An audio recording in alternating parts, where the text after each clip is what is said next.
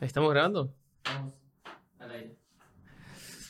Bueno, es como difícil empezar a grabar, ¿no? Porque ya veníamos hablando, pero este es el podcast sobrenatural y hoy tenemos de invitada a Martita Durán desde España. Estás inaugurando el estudio, yo estoy muy Wow, feliz que lo inaugures vos. Impresionante, Impresionante. La verdad es que eh, fue. ¿Viste cuando las cosas son como medio. No, no voy a espiritualizarme mucho, pero medio divinas porque te escribí como. Hey, ¿podemos grabar? Sí, de una y. Sí. Dos segundos, así como no hubo que coordinar demasiado. No, improvisado total, ¿eh? Re loco, ¿no? Como estás aquí. Re loco, pero creo que eso es. Creo que eso es lo mejor, como lo más orgánico y lo más Sí. natural. Martita, eh, te, te digo Martita porque es tu Instagram, pero no sé si es como algo muy personal, ¿no? Como debería decirte Marta, ¿no? Como. Sí, no, pues eh, llevan toda la vida diciéndome Martita, pero por ese diminutivo de, de cariño. Mido 1,76, así que tan Martita no soy. No, me parecía súper alta. Sí, pero igual si llego a los, a los 70 años y me siguen diciendo Martita, pues yo feliz de la vida, ¿no? Pero, pero sí, igual para cosas, pues... ¿Es tu primera vez en Argentina? Es mi primera vez, sí. ¿Y qué, qué te pareció hasta ahora? Uh, me encanta, ¿Sí? me encanta, me encanta. De verdad, ¿eh? Primera Te creo. experiencia en otro continente, me encanta, me encanta la, la gente, la gastronomía. La comida es también. buenísima, sí. No, todo. Y más cuando vienes en, en el sueño de Dios, yo creo que tu perspectiva también de Dios, de dónde Dios te está eh, pues haciendo llegar, pues yo creo que cambia, ¿no? Es como, Total. sí. Es como que venís con otros lentes, Sí, ¿no? total, Otra perspectiva. total. No, me encanta Argentina. Y el acento también, es que me encanta. Ahora, ahora vamos a hablar de por qué estás, por qué viniste, pero me gusta empezar por el principio, por, Mm. por los orígenes, ¿viste? Como Mm. esas películas que te cuentan cómo era el personaje Mm. antes, ¿no? Esas eh, precuelas. ¿Cómo empezó eh, Martita a crear contenido? He leído por ahí que siempre estuviste detrás de la cámara, que te gustaba. ¿A qué edad recordás que empezaste con, con esto de grabar y de querer contar historias? Mm. Fíjate que yo siempre he tenido como mucha pasión por el mundo audiovisual, por el mundo del periodismo. Vengo también de una familia donde la comunicación siempre ha estado presente, ¿sabes? Me Mm. encantaba conectar con la gente, la manera en la que hablaba en clase, exponía. Eh, entonces es un mundo que siempre, siempre ha estado ahí, de una manera u otra, más artística o más vocacional a nivel profesional, eh, con la carrera. Eh, siempre, siempre ha estado como, como ese susurro permanente. Yo siempre lo digo así, como un susurro permanente, como una convicción dentro de ti de aquí hay algo que, que Dios está eh, pues volcando sobre mi vida y que quiere hacer algo con esto, ¿no? Entonces yo empiezo, eh, digamos que a escribir, a darme cuenta de que, de que este mundo me gusta como a los 12 años, 12, wow, 13, súper jovencita. 13 años. Yo, yo era como un poco la, la payasa de la cámara en la familia, eh, tanto delante como detrás. Me encantaba grabar, me encantaba transmitir cosas también a veces que quizás me costaba más con palabras. Va. Y empezaba así, empezaba así. eh, luego a nivel profesional, pues estaba claro que quería dedicarme a, a la comunicación. Y aquí lo interesante, David, es que yo, eh, pues, yo conocí a Jesús con 12 años en un campamento cristiano. Tuve un encuentro sobrenatural y ahí me convertí, pero luego pasé por varios procesos y entre esos procesos estaba el construir mi propio reino. Todo para mí, todo Hmm. para que Marta brillara eh, hacía lo posible para, no sé, propuestas, eh, pues quizás el talento de la comunicación, lo volcaba sobre mí para que brillaba yo, ¿sabes? Lo que yo sabía hacer. eh, necesitas un vídeo, aquí tienes la mejor edición. Necesitas Mm. alguien que te presente, aquí tienes la mejor exposición, la mejor oratoria. Era como una ambición, pero todo apuntaba a mí. ¿sabes? Entiendo, sí, sí, sí. Hasta que llegó un punto en mi vida donde eh, pues escuchaba claramente en ese susurro permanente de Dios diciéndome, te voy a cerrar todas las puertas Hmm. eh, que te hagan brillar a ti, porque tú fuiste creada y diseñada para exponer mi gloria. Entonces, no, yo empiezo un proceso ahí con Dios de, de sí, pero no, hasta que, pues, resumiéndote, hace, pues sí, después de, de la pandemia, prácticamente no hace mucho, eh, yo paso por un periodo de apatía espiritual en, en ese encierro de, de la COVID-19. Creo que un poquito todos, ¿no? Sí, a mí ese tiempo no me sirvió para nada en, en crecer espiritualmente. Yo tenía un viaje a Turquía eh, de misiones y se me cerraron las puertas. Dios me cerró las puertas. am, y, y ahí empiezo como a plantearme todo el fundamento del por qué estoy haciendo las cosas dentro de la iglesia, eh, y cuáles son esas motivaciones que están eh, pues reinando en mi corazón. ¿no? Eh, yo empiezo después de eso, recibo una llamada de un ministerio donde estoy participando ahora, pero yo digo que me llamó el Espíritu Santo, total. Y me dicen, Marta, vamos a hacer un tour por toda España. mi corazón ahí estaba súper duro por España, no, no quería saber nada, ¿sabes? Como esta tierra no quiere saber nada de Dios. Yo, como española, maldiciendo mi propia tierra, ¿no? Eh, y Dios me empieza a llevar por cada rincón de España a decirme, ahora no tienes excusa, vas a escuchar testimonios de cada español y española, de cada ciudad principal de tu nación, para que veas lo que yo estoy haciendo.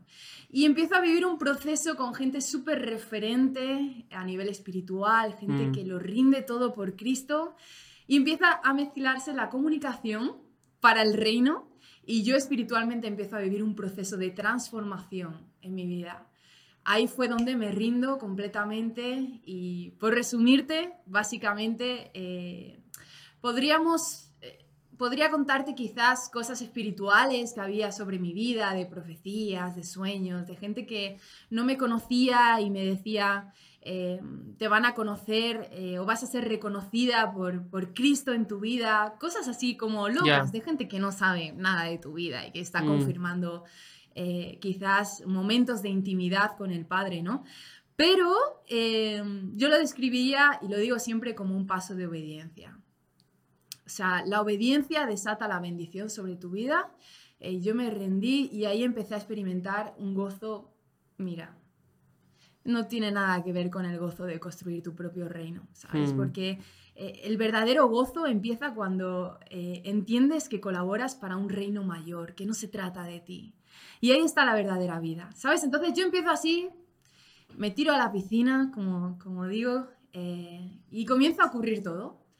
Comienza a ocurrir absolutamente todo. Un boom en redes sociales, miles, de personas, millones de visualizaciones en, en varios países y, todo apunta a Cristo. Hmm. Entonces, no, impresionante. No, es una historia increíble y te, escuchaba y pensaba como eh, en, ese, en ese dibujo, en ese póster del iceberg, ¿no? Que, uno ve como ese pequeño cubo de hielo y hacia abajo es un monstruo.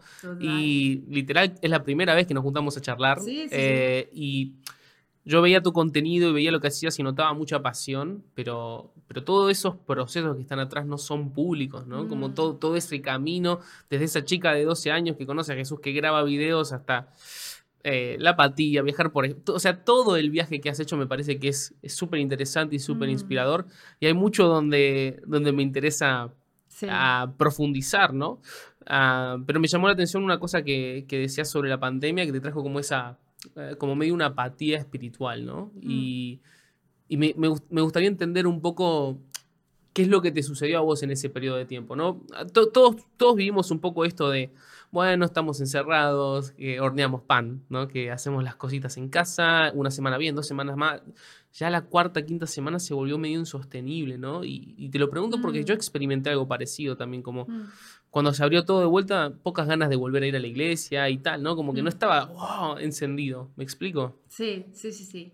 Sabes, eh, hay una frase por ahí que, que, rula que es que Dios destruye tu sueño antes de que te destruya a ti. Mm. Y básicamente mi apatía espiritual eh, venía porque comencé a, a, ver y a replantearme cuánto me importaban planes cristianos pero cuánto había de orgullo en mi corazón, ¿sabes? Y, y al final cuando ves eso y me encuentro con una Marta que tiene que, que, volver a casa, a Cádiz, con su familia, después de tanto tiempo ya independizada, volviendo mm. a vivir procesos y con una bolsa de promesas tirada en el suelo, mm. eh, comencé a, a replantearme con Dios de realmente por qué he estado haciendo las cosas y por qué estoy viviendo lo que estoy viviendo.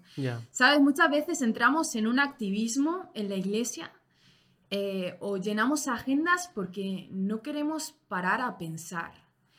Sí, es, es, como que el hecho de parar eh, abre puertas a pensamientos y a conversaciones que eh, mejor, mejor dejarlas guardadas, ¿no? Total. Porque son incómodas. Total, incomoda. Y, y, duele darte cuenta de que has podido estar haciendo actividades en nombre de Dios, pero que luego ese nombre de Dios no retumba en tu intimidad. Es, es que creo que eh, por ahí es un poco duro lo que voy a decir, pero llega un punto de la vida cristiana que sos totalmente capaz de hacer cosas para Sí. Jesús Sí. sin Jesús. Total. Totalmente capaz. Tenés la habilidad, sabes cómo decirlo, cómo Mm. hacer, cómo moverte, eh, pero es algo que está hueco, ¿no? Porque no tiene sustancia, ¿no? Mm. Total. Carece de esencia. Sí. Total. Y teniendo a, a Dios dentro de ti y viviéndole, es como un constante llamamiento a no seas hipócrita, a por qué estás haciendo las cosas, cuáles son tus motivaciones dentro de la iglesia. Porque, David, porque es triste, es triste el, el ¿cómo te digo? El, el querer ser alguien o ganarte una posición dentro Mm. de una iglesia. O, es muy triste eso, para eso vete fuera. O sea, Mm. es, es triste, es triste como esa corriente de, del querer, eh, del querer brillar, del querer, sí, del querer relucir por, por, por cómo eh, tocas un instrumento, por cómo cantas, por, por tener ciertas estadísticas en redes sociales, por ser eh, misionera en algún país. Es muy triste eso, ¿sabes? Porque al final la mirada del padre es como, ¿por qué? ¿Sabes? ¿Por qué? No, no estás entendiendo eh, tu identidad, o sea, estás Claro. fundamentando tu identidad en el hacer antes que el ser, ¿sabes? Subí un reel hace poco en redes sociales eh, que decía que, pues, el padre, cuando estaba el bautismo en Jesús, podría haber dicho muchas cosas. Podría haber dicho muchas cosas acerca de Jesús, esa voz que se escuchó, el Mesías, el Cordero que iba a quitar el pecado del mundo, ¿no? Pero dijo, "E- este, este es mi hijo amado, en quien me complazco, en quien me deleito, en quien disfruto. ¿Sabes? Y muchas veces llenamos la agenda hacia una tendencia, un activismo que te hace olvidar que tu primer llamamiento es ser hijo amado. Sí, sí, y es curioso que ese llamado y que esa voz de Dios viene antes que Jesús haga cualquier cosa. Claro. Antes que inicie su súper ministerio. fuerte, Ya. Súper fuerte eso, ¿sabes? Mm. Entonces, nada, eso me, me hizo replantearme, digamos, todo- todos los fundamentos.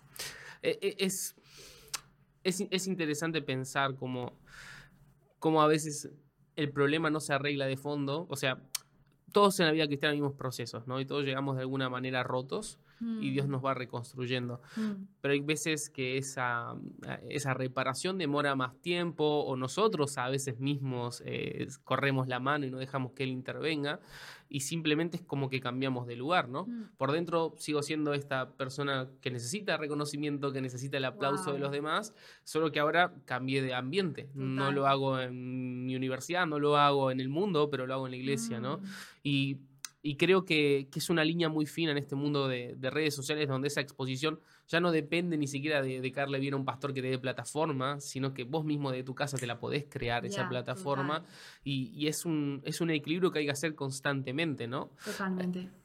Vos que estás creando contenido, no solo que creas contenido, sino que sos licenciado en marketing, ¿no?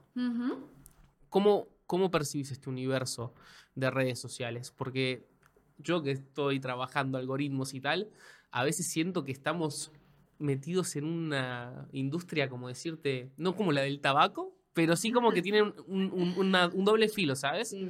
Como que es buenísimo la comunicación conectados y tal, pero por otro lado también son muy conscientes de los problemas que, que genera eso. Eh, ¿cómo, ¿Cómo convive esa tensión? Mm. Bueno, yo esto lo llamo un poco como la industria de la dopamina, literalmente.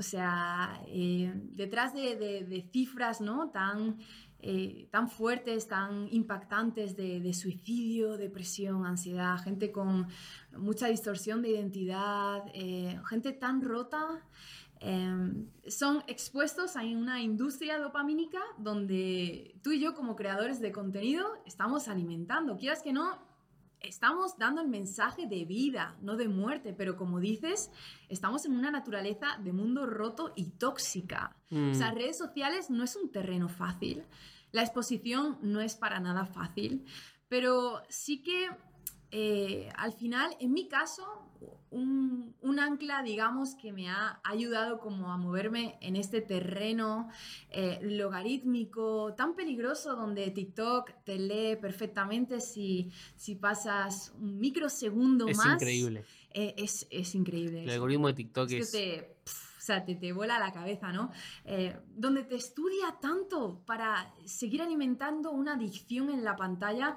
Para mí, Aquello que me ha ayudado ha sido, número uno, eh, revisar de nuevo mis motivaciones. Lo que hablábamos al principio, el por qué estoy haciendo lo, lo que estoy haciendo, cuál es mi llamado y mantener mi mirada fija en, en lo que Jesús, en lo que el Padre piensa de mí. Y número dos, eh, por mucho eh, algoritmo, eh, por muchos mensajes automotivacionales, eh, por mucha sobreestimulación de contenido, la palabra sigue teniendo más poder. La palabra de Dios. De verdad, sé Mm. que esto es como un tópico eh, cristiano. Sí, total. Pero, pero a- a mí hay gente que me dice, Marta, ¿de dónde has sacado este mensaje tan bueno? Digo, es copyright bíblico. O sea, Claro. yo, yo simplemente estoy copiando y, y pegando lo, lo que, lo que ya está en la Biblia, ¿sabes? Y, y algo que entendí en este terreno tóxico también del que hablabas, difícil, es que no hay mayor fuente que yo pueda ofrecer que lo que ya Jesús dijo. Mm. O sea, de Marta pueden salir, pues sí, me encanta la oratoria, talentos, habilidades, me gusta eso. Me gusta también cómo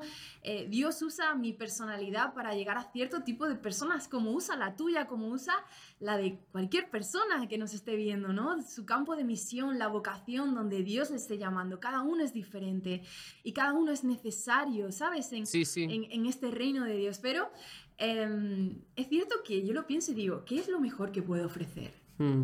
Lo mejor que yo puedo ofrecer es lo que Dios ya ofreció y lo que sigue ofreciendo al mundo. Eh, digo en, en- en mi libro, ¿no? Digo como que mis poemas van a caducar, pero sus palabras no pasarán. O sea, seguimos dos mil años después y aquí estamos en un podcast sobrenatural con lo de David, hablando de las palabras que siguen transformando el mundo y que lo seguirán haciendo. Entonces, ¿por qué, por qué no, no, ¿Por qué pensar que esto no es válido en la nueva generación, en el formato audiovisual, en redes sociales, en todo este mundo que, que ya estamos lanzándonos del metaverso y todo, y todo lo que viene, ¿sabes? Es que da igual el formato, es que la cruz no tiene caducidad, ¿no? Me encanta. Y, y estoy 100% alineado con esto. Mm. Porque eh, no, no sé si te habrá pasado a vos, pero cuando yo empecé a hacer esto hace ya bastante, demasiado tiempo, más del que me gustaría admitir, Mm. ah, era algo raro todavía, ¿no? En plan, Ya. la gente no estaba muy familiarizada con qué era YouTube y, y el contenido. Y a veces era mm, como que no entendían el valor que eso tenía, ¿no? Ya. Como, ah, esto es una tontería para internet y ese tipo de cosas. Y, y hoy quizás sí le dan, sí le dan valor, pero eh, el momento cero lo que a mí me mantuvo fue esto de, tengo un mensaje que quiero transmitir y esto solamente es el envase. El envase cambió. Quizás el envase antes era un programa de radio, Tal era cual. un canal de televisión y hoy el envase es este. Y si mañana el envase es hacer señales de humo, yo voy a hacer señales de humo. Ahí Eh, está. eh, o sea, pero me pareció súper clave esto de que no hay que alterar la esencia y No. que siempre el foco tiene que ser lo que Jesús Mm. dijo. Totalmente. eh, pe- pero es, e- es difícil porque a la vez uno quiere ser excelente en lo que hace y yo como creador de contenido veo lo que haces y veo un montón de trabajo atrás. Veo que pensás la idea, veo que pensás como la edición y, y- y- y demás cosas. Y hay un video particular, una serie de videos que haces que me vuelve la cabeza, que es estos que salís a la calle a Ya. entrevistar gente y que salen cosas espectaculares. Y me pareció súper valiente eso. Súper valiente, porque acá estamos en un terreno muy seguro, ¿no? Acá es como nos conocemos todos, hablamos, tengo un guion, los pero eso ya es cruzar un límite. Mm. ¿Cómo se te ocurrió esa idea para salir? Y, y también si tenés alguna anécdota así como medio, ah, esto no estuvo bueno. ¿Me, me entiendes? Pues fíjate, eh, salir a la calle al final eh, viene también de, de ver a otras personas en realidad dentro de, de personas referentes en mi vida, de un ministerio de, de evangelismo que se llama On the Red Box, en la caja roja. Ellos salen a la calle y también preguntan a la gente. Eh, yo creo que hay algo muy especial en salir a la calle, porque conectas con las personas, sabes dónde estás tú y dónde está la calle y te da un reflejo muy claro de la, de la- como de la realidad espiritual que se, que se vive, ¿sabes? Eh, de esas heridas, de dónde está la gente en este punto, qué, qué piensa la gente acerca de Dios en esto, ¿no? Y, y hay algo muy clave y es apuntar al corazón. Apuntar al corazón en el sentido de, más que al intelecto, más que debatir sobre Mm. si es más importante Jesús o Buda, eh, más que debatir sobre teorías de si Jesús realmente existió o no, hay una puerta y la puerta es Jesús. Y es tan importante apuntar al corazón. ¿Qué, qué, qué, qué- a qué me refiero no? cuando digo de apuntar al corazón? La Biblia dice que hay dos cosas escritas en el corazón del hombre. Y uno es la eternidad y otro es la ley. Entonces, es ir directamente a eso para saber en qué punto está eh, la persona en cuanto a su visión de la eternidad. La ley, ¿por qué? Una evidencia de la existencia de Dios es nuestra conciencia. Mm. O sea, la conciencia realmente te acusa. Estás robando y, ay, sé que esto no está bien. Eh, estás teniendo relaciones eh, con alguien eh, o, o con tu pareja fuera del matrimonio y, ay, eso, ¿sabes? Estoy deshonrando a alguien. Ay, la conciencia te, Mm. te acusa porque la ley está escrita en el corazón. Entonces, hay, hay una clave y es apuntar a, si tú te mueres hoy, ¿a dónde vas? Mm. La gente te puede decir mil cosas. Bueno, ah, supuestamente, si está ese cielo, que... pues ya, ya, pero si esto que te estoy contando, poniéndote también en ese supuesto de la persona, fuera cierto, que lo es, pero si fuera cierto, ¿y tú dónde irías? ¿No? Y ahí empiezas a ver, oye, realmente si esto es cierto, mm, me preocuparía. Me preocuparía saber que voy al infierno. Ok, hay una buenísima noticia. ¿Sabes? Vamos al médico cuando sabemos que hay una enfermedad en el corazón. Mm. Cuando la gente y el Espíritu Santo reconoce, eh, es capaz de reconocer la enfermedad del pecado, entonces van al médico y solicitan ayuda. Entonces hay una buena noticia, ¿sabes? Estás, dices que has quebrantado todos los mandamientos, o este y este, y estás en ese juicio el día de tu muerte y, y vas directo al infierno, pero ¿por qué se llama buena noticia? Porque hay alguien con un amor Me encanta. tan grande, tan grande, o sea, un amor tan pleno, un amor que va más allá de los parámetros humanos, que en ese juicio dice, aunque Marta sea culpable por todas las veces que ha ofendido mi corazón, yo me pongo en su lugar. ¿Quién puede ser esa persona? Y ahí empiezas a escuchar a la gente. Bueno, pues no puede ser esta persona, tampoco puede ser esta. Ah, quizás es Jesús. Mm. Puede ser Jesús. Ah, por eso Jesús vino a morir a la cruz. Y ahí ven el precio. Es apuntar al corazón, ¿sabes? Me- me- perdón, me parece espectacular lo que estás diciendo y, y te voy a decir por qué.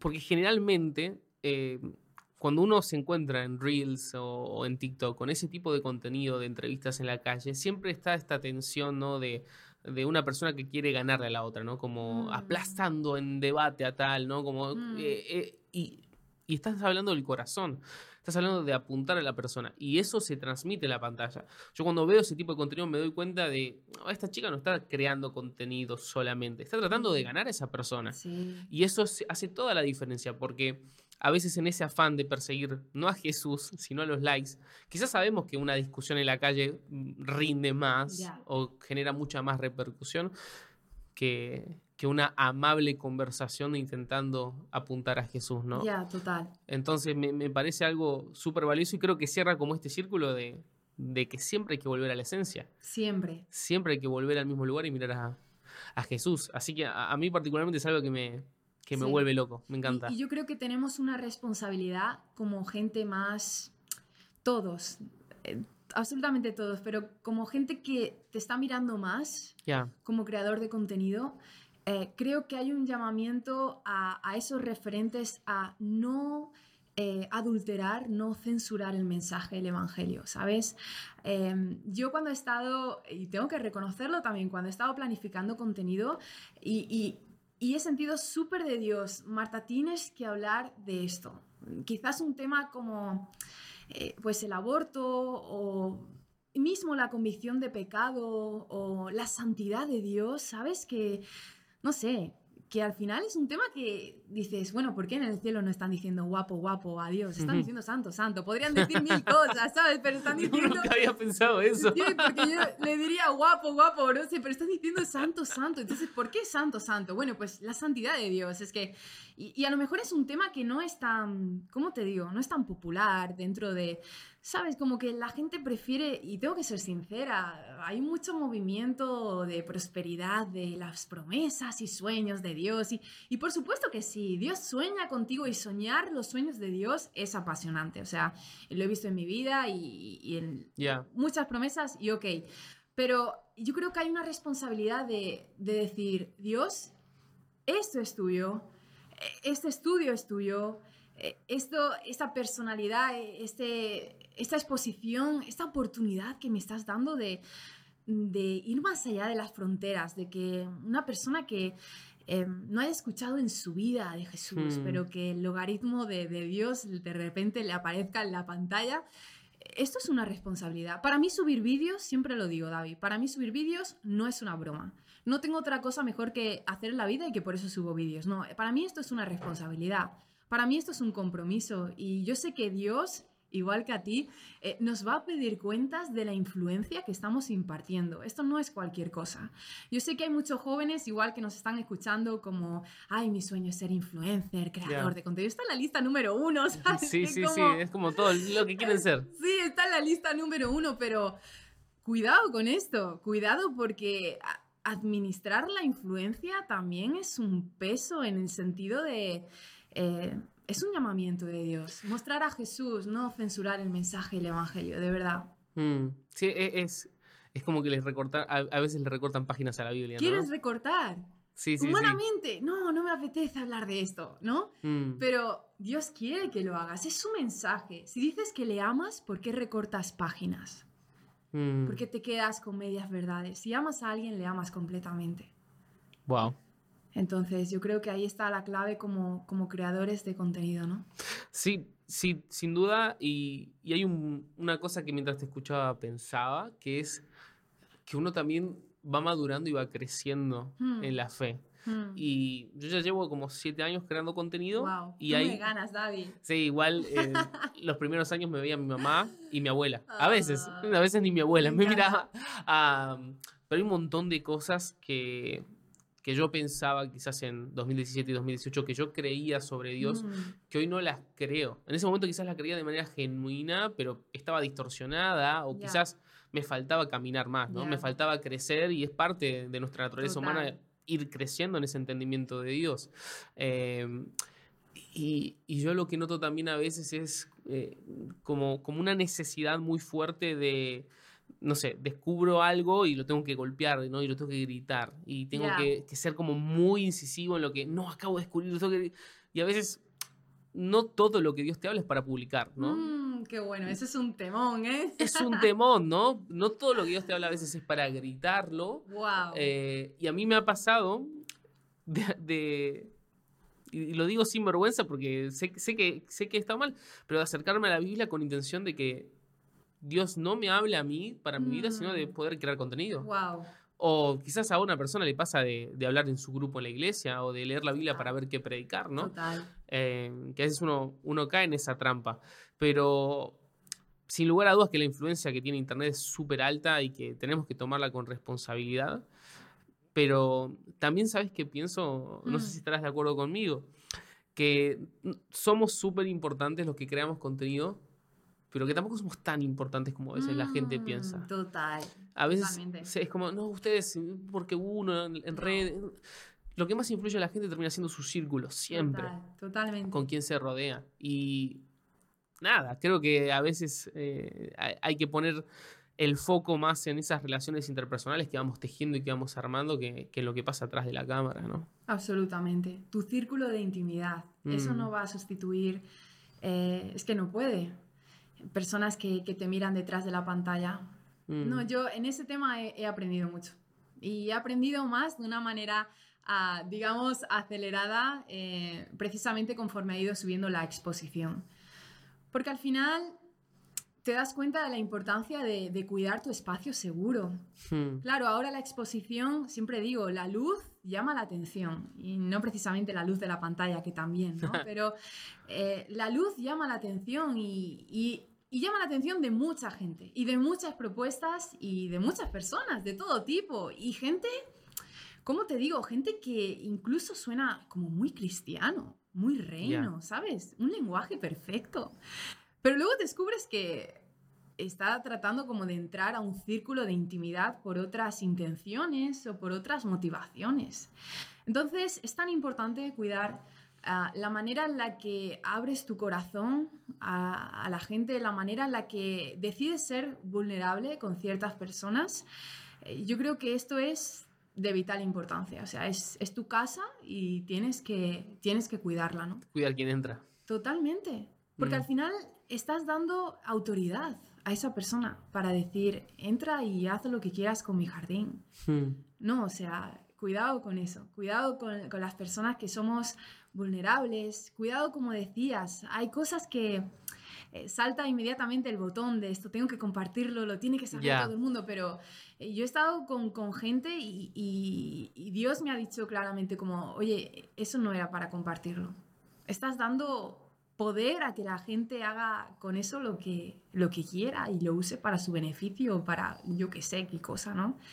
Entonces, Jesús sabía cuidar su intimidad. Jesús sabía cómo apartarse en intimidad con el Padre eh, en medio de las multitudes y también dentro de su círculo de discipulado tenía sus íntimos. Mm. Entonces, por algo sería, ¿no? Yo creo que eso es súper importante. Totalmente, totalmente. No quiero, no quiero olvidarme de, de tu libro, porque es lo que te está trayendo un poquito para este lado del mundo, ¿no? ¿Sabes qué? Cuando veía tus videos no veía un link directo con la poesía, me sorprendió. Mm, No sé, ves como que si vos me, me decís en la previa, Martita Durán va a sacar un libro, pienso, ah, licenciada en marketing, crea contenido, quizás puede sacar algún video, algún libro del tipo cómo evangelizar o Sí. hagamos viral a Jesús y tal.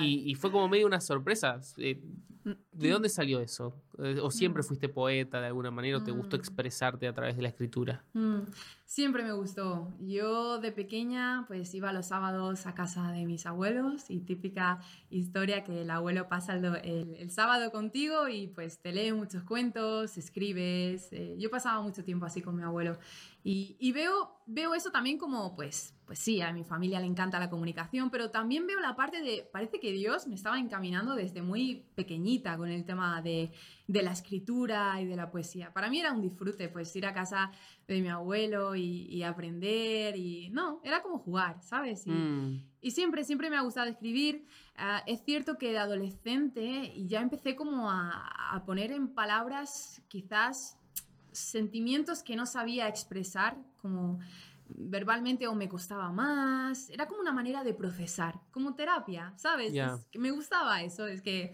Es, que- es que creo que es, es- debe ser la mejor terapia de escribir de alguna manera, porque Sí. te ordena las cabezas, ¿no? Sí, totalmente. Yo recuerdo eh, cuando, creo que esto nunca, nunca lo he dicho, pero cuando era, nada, tenía pues, no sé, 12, 13 años, eh, empecé con mi súper eh, voluntad de, de escribir una novela. Y me acuerdo perfectamente, se llamaba Amor entre trincheras.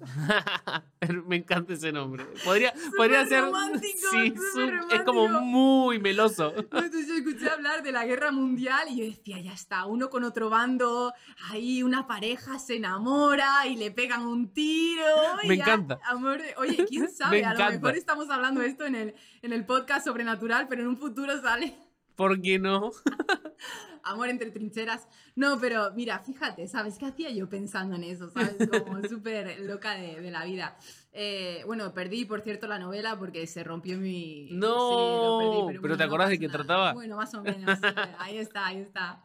El, el tiro, el tiro romántico. No, pero a mí siempre me, me ha gustado, no sé. Es como una forma más de expresión, igual que, igual que la cámara, igual que la edición. Eh, Qui- Quizás es como más atemporal también, ¿no? Puede ser. ¿Sabes qué pasa, David? Que eh, ¿por qué nace esto también de- del libro porque, y de la poesía? Porque eh, hoy en día, eh, lo que hablábamos al principio, la gente está muy rota, pero lo que crean, o sea, aquello que, que escriben, tanto en texto como canciones, no ayudan a sanar. Mm. A nivel cultural decís, ¿no? Sí, no ayuda a sanar. Veo a jóvenes tan rotos por relaciones tóxicas, corazones hechos mil pedazos, relaciones de interdependencia emocional, situaciones y traumas en su vida, no sé si circunstancias muy difíciles y, y quizás su manera de como de, de supurar ese dolor es escribiendo o a través de un arte que realmente no ayuda a sanar. Ok, ok, entiendo. Eh, eh, es como esa chica que le acaban de romper el corazón y que escucha una banda muy dark y muy oscura y para sanar, ¿no? Y llorar y en realidad es una espiralización de ese dolor, ¿no? Totalmente. Lo que hablo en el libro, en la contraportada, es precisamente hay, hay una poesía que inyecta lepra al corazón. Wow. Y eso sí es el lenguaje de hoy en día. Veo Mm. muchos Instagramers por ahí eh, subiendo frases que realmente son desgarradoras. Tan básico como tu amor es una droga, esa es la más básica, pero de ahí ves subiendo el nivel y, y te das cuenta de que estás metiendo un cuchillo en tu herida. No te está ayudando a sanar eso. ¿Por qué te revuelves en esa herida? Cuando hay un océano, que es el Mm. libro que cicatriza, y ese océano es Cristo. Te sumerges en ese océano y esa sal te ayuda a cicatrizar el alma, pero Me encanta. necesitas sumergirte. Entonces está todo, eh, ¿cómo te digo? Está todo disfrazado, aunque no escondo a Cristo, lo puedes ver en mis primeras páginas porque eso se lo tenía súper claro. Pero es decir, ok, vamos a hablar el lenguaje de hoy en día, pero vamos a presentar eso que cura el alma, eso Mm. que, eso que mm, anula la lepra del corazón, el veneno. eh, a raíz de una relación o de lo que sea, ¿no? Yo creo que eh, es también un llamamiento como a vamos a llevar a Cristo hablando el lenguaje de hoy en día. Me encanta y me parece súper inspirador. Es una extensión un poco de esto que estás haciendo, ¿no? Sí. Creando contenido, porque Sí, al fin total. es lo que hablábamos, ¿no? Adaptar la esencia a otro formato. Mm. Eh, Lo cierto es que la poesía y, y ese tipo de textos hay mucha gente que, que conecta de una manera súper Sí. profunda, que genera un impacto muy grande. Sí, Y yo personalmente me siento como, no sé, desafiado, inspirado a, a pensar, bueno, ¿qué otro formato o qué otro espacio no estamos llenando? ¿Qué otro. ¿Qué otro hueco no estamos ocupando?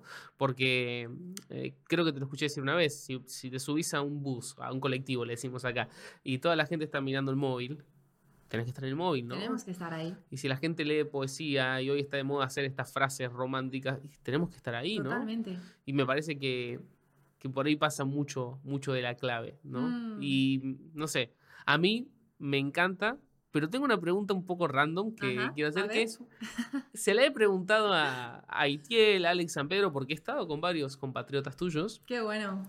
¿Por qué pegan tanto los españoles en América Latina? Es una cosa de loco. De Marcos, mirar para acá, aquí, que pavón, todo, ¿no? Marlon, loco, ¿no? es muy loco, Qué sí, fuerte. sí. ¿por, por qué pensás que la gente, no sé, que nos gusta tanto escucharlo? A mí es como que el acento me vuelve loco. A mí me pasa con los argentinos, ¿eh? ¿Ah, sí? Eh, Igual con el pueblo argentino es como que, que me encanta. Oye, pues la verdad no sé si tengo una respuesta, ¿eh? Para eso. Por- Porque, ta- porque también es como que es loco porque España tampoco hay una comunidad súper grande cristiana, ¿no? No. Y sin embargo, América Latina tiene muchos referentes de España. No sé, yo tampoco tengo una respuesta, ¿eh? Pero solo lo pienso a veces y me gusta como conversar de es, eso. Es el jamón o la tortilla de patatas, ¿sabes? Como ahí. Puede ahí. ser, tranquilamente. No, pero no sé, oye, a lo mejor es por algo, no sé, espacio geográfico, estar en un lugar diferente o el acento, como decías, que llama la atención. Mm. No sé, a mí también la verdad es que eso me, como que me, me, me impactó mucho. O sea, eh, en mis redes sociales, eh, número uno es Argentina. Wow. Y eso antes de saber nada de- del libro ni de que iba a Mirá venir. qué loco. Argentina es como mi país número 4. ¡Qué fuerte! Sí, te juro. Eh, bueno, no se jura, ¿no? Ni por el cielo ni por la tierra, pero de verdad, sí, es como creo que es México, Estados Unidos, Perú y Argentina. Pues mi cuarto es España. Mirá qué loco. Sí, mi cuarto es España. Primero Argentina, luego creo que está México, Colombia, eh, sí, y, y España, y ahí, ahí Estados Unidos, pero el primero Argentina. Me llamó mucho la atención. Digo, ¿será esto el, el logaritmo de, de Dios ahí apuntando a una nación en concreta? No, no lo sé, la verdad. Eh, igual España es como que resulta muy atractivo también. a- Sí, sí, a total. aquí, Nosotros también es como que creo que vemos muchas series de Netflix ahí, Sí. ¿viste? No sé, creo hay, hay una cosa como de, de admiración, no sé, como que algo, algo Qué está ahí. fuerte. Sí. Eh, una de las últimas cosas que te quería preguntar era, no sé si tiene, tiene mucho que ver, pero dijiste como que a la misma edad que más o menos empezaste a expresarte, a agarrar la cámara, también fue la edad que conociste a Jesús, como a los 12 Mm, años, ¿no? mm. Y es re loco porque mientras hablabas, que ya empezabas a grabar y a hacer bromas, yo pensaba en que nosotros, tengo a mi hermano acá detrás de cámara, hacíamos exactamente lo mismo. Agarrábamos un móvil y grabábamos en nuestra casa cualquier cosa y jamás pensamos que eso podía ser crear contenido o algo así, ¿no? Qué loco, ¿no? Sí, es súper loco. Y, y creo, creo que esta parte quizás puede ir orientada, no sé si a un chico de 12 años, pero no sé si él nos va a escuchar honestamente, pero sí por ahí a, a los padres o, o- o a esas figuras de autoridad que por ahí los ven o con una cámara o los ven haciendo algo y, y sienten Mm. o que pierden el tiempo o que no lo entienden y quizás ahí hay un potencial, ¿no? A, a- a- a desarrollar, como, como alentar un poco eso también, ¿no? Y nada, ni siquiera sé cómo, cómo Sí, formular sí. la pregunta, me explico, es como más un pensamiento. sí. Yo, yo diría que los, las habilidades, los talentos son guiños del mapa de Dios. Es una frase espectacular la que acabas de tirar. Yo estuve hablando en círculo como 10 minutos para tratar de formular la pregunta y ella agarró y tiró, es poeta. ¿Te das cuenta que es poeta? Es una cosa espectacular. No, no. Los, los guiños de Dios, ¿cómo te puedes decirlo de vuelta? Pues me Sí, encantó. amigo, no, no, pero de verdad, o sea, yo, yo creo que eh, la manera en la que, sí, los talentos, lo que Dios te ha dado, mira, tus panes y tus peces. El, el cómo tratas tus panes y tus peces son un guiño de- del mapa de Dios, de lo que Dios va a hacer contigo más Mm. adelante. Porque lo he visto en mi vida y lo veo en la vida de, de mucha gente. Gente que me dice, bueno, yo no entendí en ese momento por qué Dios me abrió una puerta, eh, pues no sé, en el mundo de, yo qué sé, nada, nada atractivo para mí, matemáticas, ¿sabes? Sí, yo sí. qué sé, eso es como que las matemáticas, eh, la parte de mi cerebro no, no la desarrolló, ¿no? Ah, pero, pero bueno, sé sumar, ¿eh? Pero bueno, todo bien. No, pero sí, y, y luego escuchas y dices, ah, es que, es que Dios me quería usar para un emprendimiento de un negocio cristiano, de, de ¿sabes? Y es Sí, como, sí, sí. Qué, qué increíble que Dios desde pequeño te haya puesto como esa pasión por ecuaciones matemáticas o yo qué sé, ¿sabes? Es- Se habrá puesto Dios o el diablo. Ah, eso sí, en el caso de las mates habría, habría que debatir si es Dios o el diablo, ¿no? Qué bueno. No, pero de verdad, fue un, un guiño desde la, desde la niñez. Creo que muchas veces eh, no somos conscientes de que Dios Padre, desde muy pequeños, desde, bueno, desde pequeños, desde que nacemos, em, creo que a Él le gusta agarrar nuestra mano. Mm. Eh, en medio de habilidades, talentos y, y llamar la atención de, de aquello que, que está en su voluntad también, ¿sabes? Como empezar ahí agarrándote la mano siendo una payasa detrás de la cámara y luego seguir agarrándote eh, la mano para hablar de Cristo detrás de la cámara. O sea, son guiños de Dios, son guiños de Dios. Yo diría a esos padres que, eh, que celebren y que no menosprecien eh, la manera en la que sus hijos, y bueno, yo aquí dando consejos a padres sin ser madre, Me- eh, Esto es internet, podemos Yo doy consejos de inversiones y no he invertido en mi vida. Ah, muy bueno, No, genial. Pero sí, como no, no menospreciar eso, ¿no? Eh, Ah, eh, Para eh, nada. Hay, hay- hay un discurso de, de Steve Jobs que es súper famoso, que él habla de unir los puntos, ¿no? Y de que a veces hay cosas que parece que no tienen sentido. Él tomó una clase de caligrafía y, eso cuando empezó a trabajar en la computadora, en la Mac, significó que, ay, si ponemos diferentes tipografías en la computadora, todo porque a los 20 años hizo una clase de caligrafía y conocía eso. Y algo que aparentemente no tenía sentido, después cobró un montón de sentido, valga la redundancia. Y creo que, que es literal lo, lo- lo que estás diciendo, ¿no? Como hay cosas o procesos que atravesamos en nuestra vida que quizás no tienen demasiado propósito hoy, pero que son piezas que se acomodan para, para el totalmente, mañana. Totalmente. Fíjate que yo hice un... También estudié algo de doblaje. ¡Wow! Eh, porque me encanta también el mundo de la interpretación y bien. demás, y las voces ahí y eso. Eh, y hace poco di un taller en mi iglesia de cómo dar anuncios locutados. ¡Wow! Es como, pues, pues mira, pues ahí está, ¿sabes? Como Sí, sí, algo sí. que no hubiera imaginado.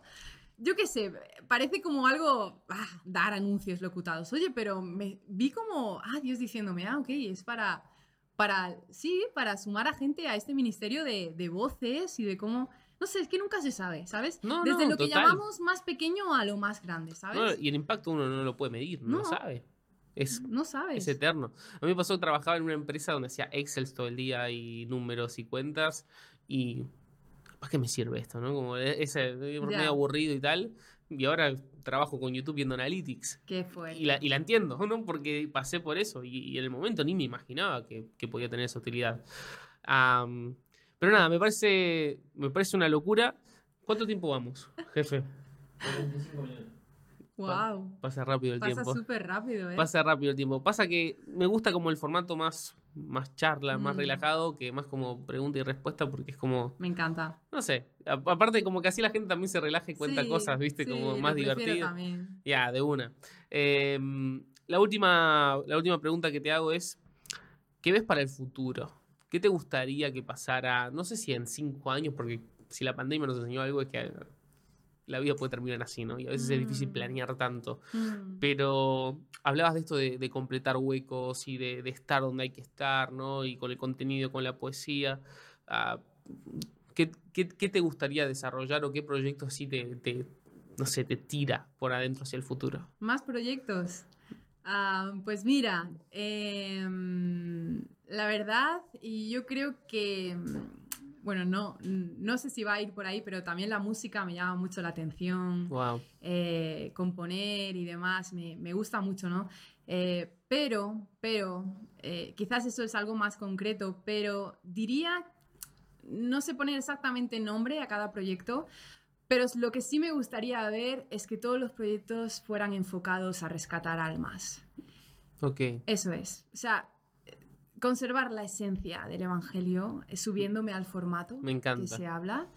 Pero incluso es que eso es de vida, o sea, de por vida. O sea, cinco años ya de por sí digo, wow, cinco años las cosas pueden cambiar mucho.